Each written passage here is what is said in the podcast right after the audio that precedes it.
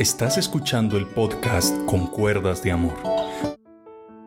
Dios les bendiga a todos ustedes y para mí es un gozo y es un privilegio el poderte llevar la palabra de Dios. El día de ayer estuvimos en la introducción sobre lo que son los diez mandamientos de Dios y cuál fue el propósito de Él entregarnos el decálogo, o sea, sus mandamientos.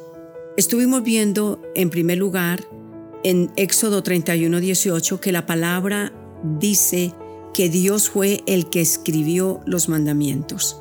Hay personas, como dice el Salmo 14.1, dice el necio en su corazón, no hay Dios.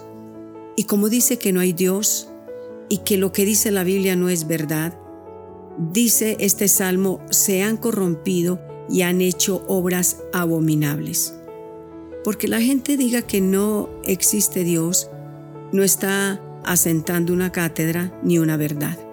Pero tú que estás en este momento escuchando la palabra, sé que tienes hambre y sed de la palabra de Dios.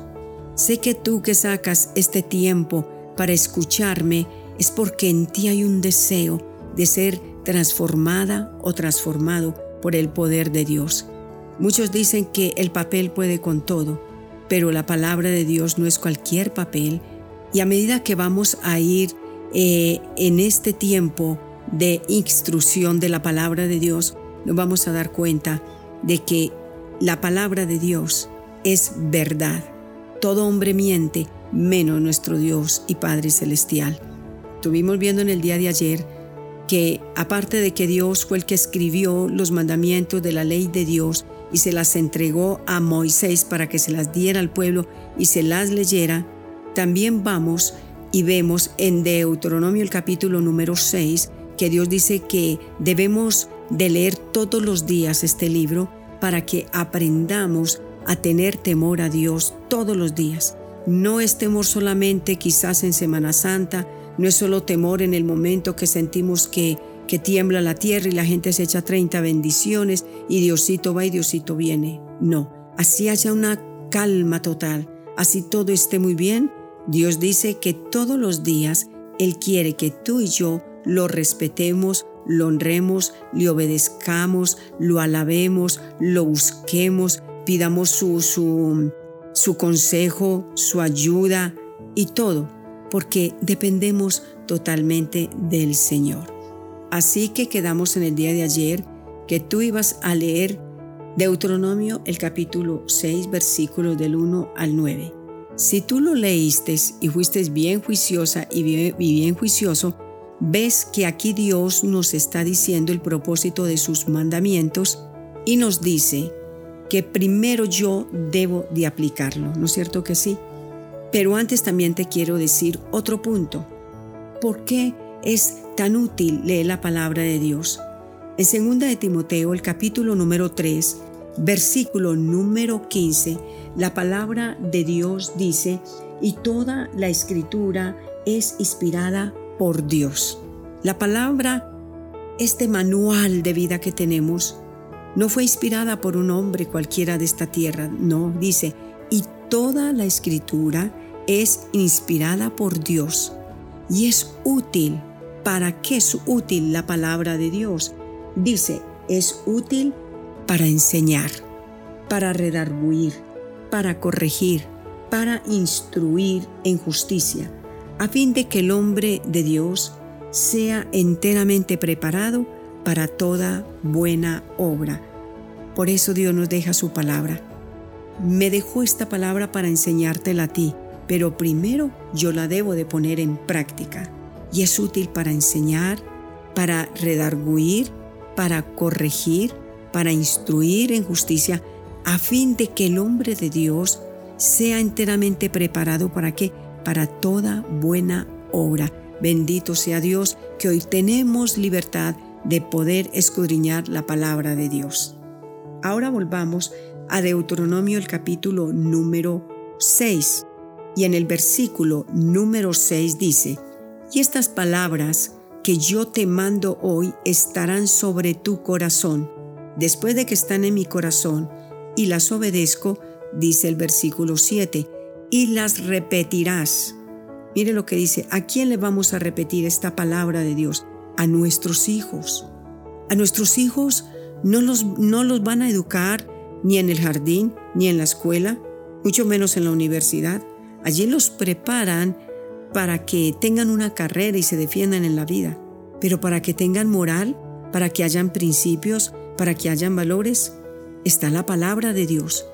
Y Dios nos ha delegado esta responsabilidad a nosotros como padres. Y dice la palabra del Señor, y las repetirás a tus hijos, y hablarás de ellas estando en tu casa, donde comienzan los valores, donde empieza la educación, donde están los principios, en la casa. ¿Y a quién le corresponde? No es al pastor, no es al profesor de la escuela, no es a la señorita del jardín, no. Dice que esta es una responsabilidad nuestra y tristemente hemos violado esta ley de Dios. Tenemos que enseñarle a nuestros niños desde pequeños que existe Dios, que Dios nos da todo. Y aún decirle al niño, mira, la palabra de Dios dice que todo lo que respira alabe a Dios. Respira mi amor, toma aire. Y el niño lo va a hacer. Dile, la palabra de Dios dice en el Salmo 150 que todo lo que respira tiene que alabar a Dios. Cuando la Biblia dice que estas palabras se las vamos a repetir a nuestros hijos en casa, ¿qué acabé yo de repetir? La palabra de Dios. Del Salmo 150, al finalizar, dice, y todo lo que respira, alabe a Dios. Le enseñamos a nuestros hijos que todo lo que tenemos nos lo ha entregado Dios. Dice, se la vas a repetir en tu casa. Vuelvo y te digo, en la casa comienza todo. Y dice, aparte de que tú le enseñas en la casa, dice, y andando por el camino, cuando sales de paseo con tus hijos y ves un arroyo, le dices, este arroyo lo hizo Dios, mira qué agua tan linda y hermosa. Y le estamos comenzando a sellar el corazón a nuestros hijos con el amor a Dios, con la admiración a Dios. ¿Cierto que sí? Es maravilloso. Eso lo hice yo con mis hijos, esto lo he hecho yo con mis nietas, mi nieto, y veo la oportunidad para decirle, mira, esta flor tan linda, estos colores los hizo Dios.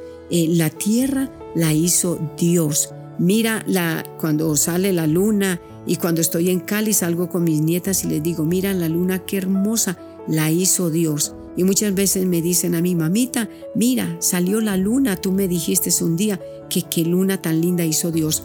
Todo esto es lo que nosotros debemos de entregarle a nuestros hijos, el amor a Dios, la admiración hacia Dios. Estando en nuestra casa, estando por el camino, ve un perrito, ve un pajarito, ve una hormiga. Esto lo hizo Dios, le decimos nosotros. Nadie puede hacer cosas tan lindas. Mira el cielo azul lo hizo Dios, la noche la hizo Dios. Esto es lo que Dios quiere, que comencemos a instruir nuestros hijos. Y dice, y al acostarte y cuando te levantes. Al acostar nuestros hijos tenemos que decirle, bueno mi amor, antes de acostarnos tenemos que darle gracias a Dios porque nos ha dado alimento, tienes una camita para descansar, yo he tenido eh, mi trabajo y puedo sustentar la casa. Y comenzamos una conversa bien linda con nuestros hijos y antes de acostarse le vamos a decir, nos vamos a cubrir hoy con la sangre de Cristo Jesús para que nos guarde de todo mal. Y le recitas el Salmo 4.8, en paz me acostaré mismo dormiré, porque solamente en Dios yo puedo vivir confiado o confiada. ¿Qué te parece?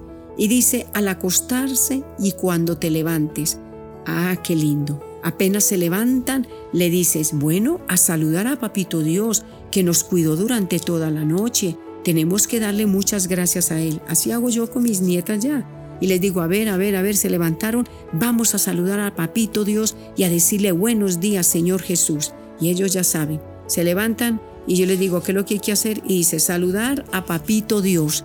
Listo. Y empezamos con esa instrucción tan grande y tan maravillosa que Dios nos ha entregado a todos y cada uno de nosotros. al levantarse, nosotros le enseñamos a nuestros hijos, démosle gracias por este nuevo día, vamos a acercarnos a Dios, vamos a decirle al Señor que Él es el todo de nuestra vida y ahí vamos viendo cómo la gloria y la gracia del Señor nos acompaña y les leemos el Salmo número 5. Mañana vamos a continuar porque se me fue mucho tiempo, pero yo creo que nos tenemos que deleitar en la presencia del Señor.